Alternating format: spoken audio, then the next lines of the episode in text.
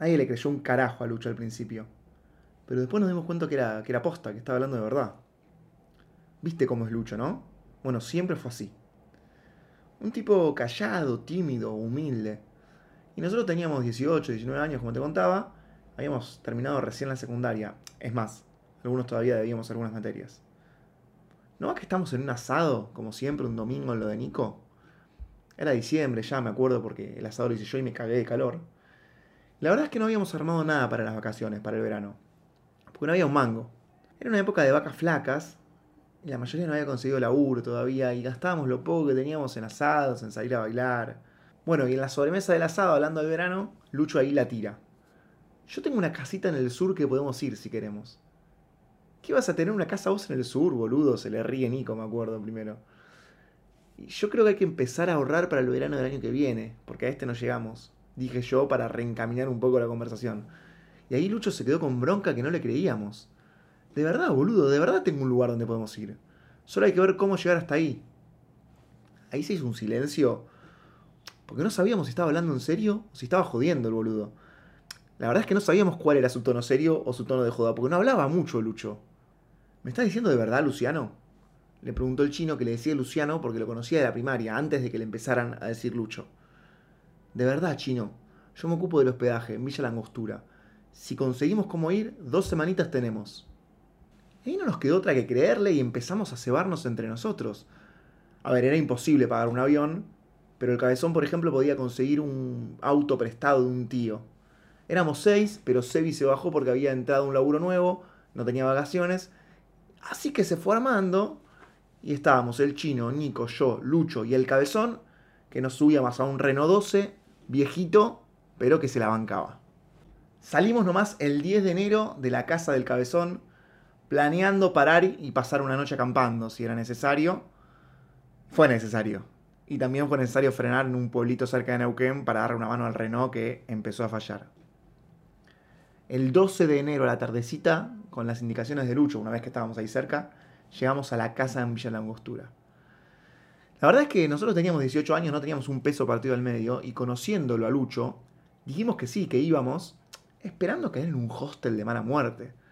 A ver, nunca fue un tipo de mucha guita, su casa estaba medio venida menos, su viejo laburaba con changas, iba consiguiendo. Quizás había heredado un, un hotel chiquitito en el sur, tenía un pariente, y podíamos parar ahí. Ojo, íbamos a estar chochos donde nos tocara caer.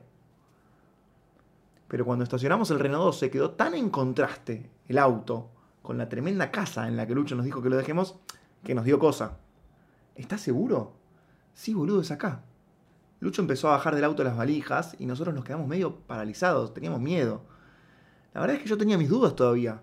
Pero claro, una vez que bajamos todos los bolsos, Lucho sacó la llave y abrió la puerta de adelante.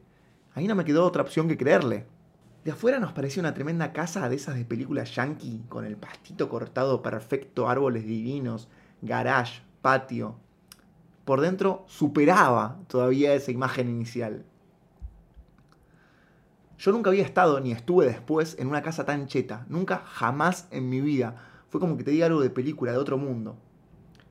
Lucho iba mostrándonos cada ambiente, prendiendo las luces. Parecía un magnate de 70 años en bata bordó, pero era Lucho, nuestro Lucho, un adolescente clase media baja nacido en Herley.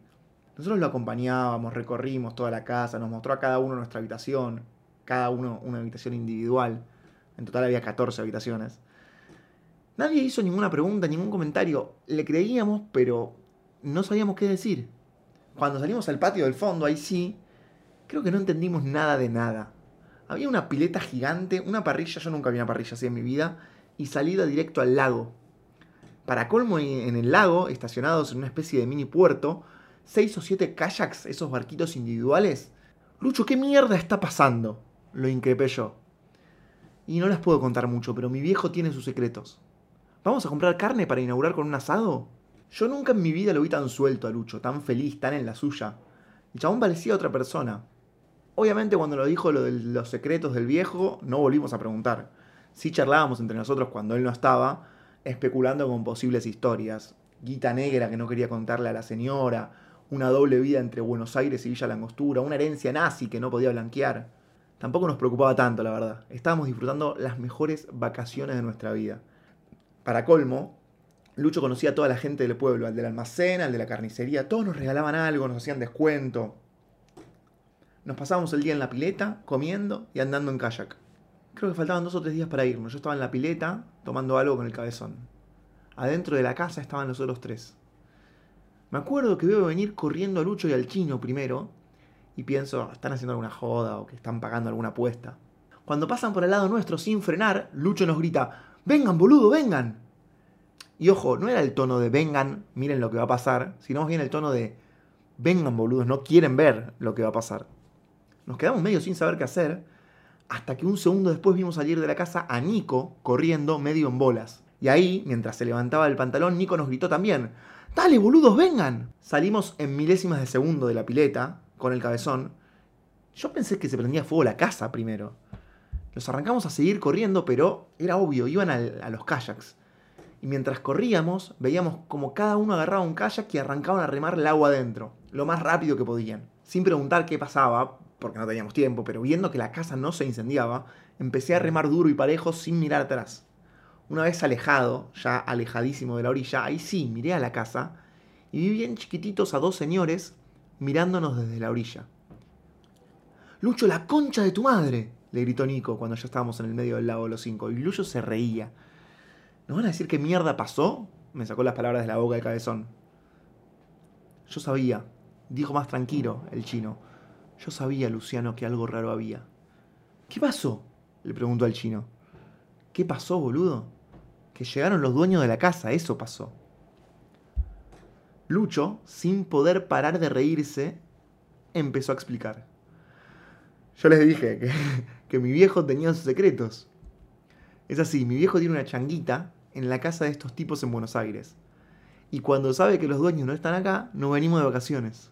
Por eso tenías la llave, la puta que te parió, porque tu viejo hizo una copia. Y por eso todo el mundo te conoce. Con razón, boludo, no podía ser.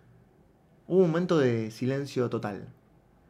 Creo que ahí estábamos todos internamente juzgando a Lucho.